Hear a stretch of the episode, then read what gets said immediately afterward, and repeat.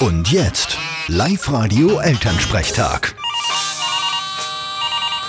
Hallo Mama. Grüß dich, Martin. Sag einmal, bist du ein Warmduscher? Hä, sei nicht frech. Was ist da frech?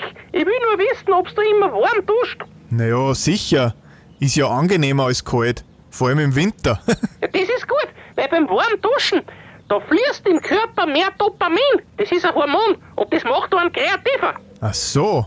Also, je wärmer ich dusche, umso mehr Blödsinn fällt mir ein. Muss ich mir merken. Ja, aber zu heiß sollst du auch nicht duschen. Und wieso? Naja, weil du dich dann verbrennst. Ach so. Danke für den Hinweis. Vierte Mama. Bitte, Martin. Der Elternsprechtag. Alle Folgen jetzt als Podcast in der Live-Radio-App und im Web.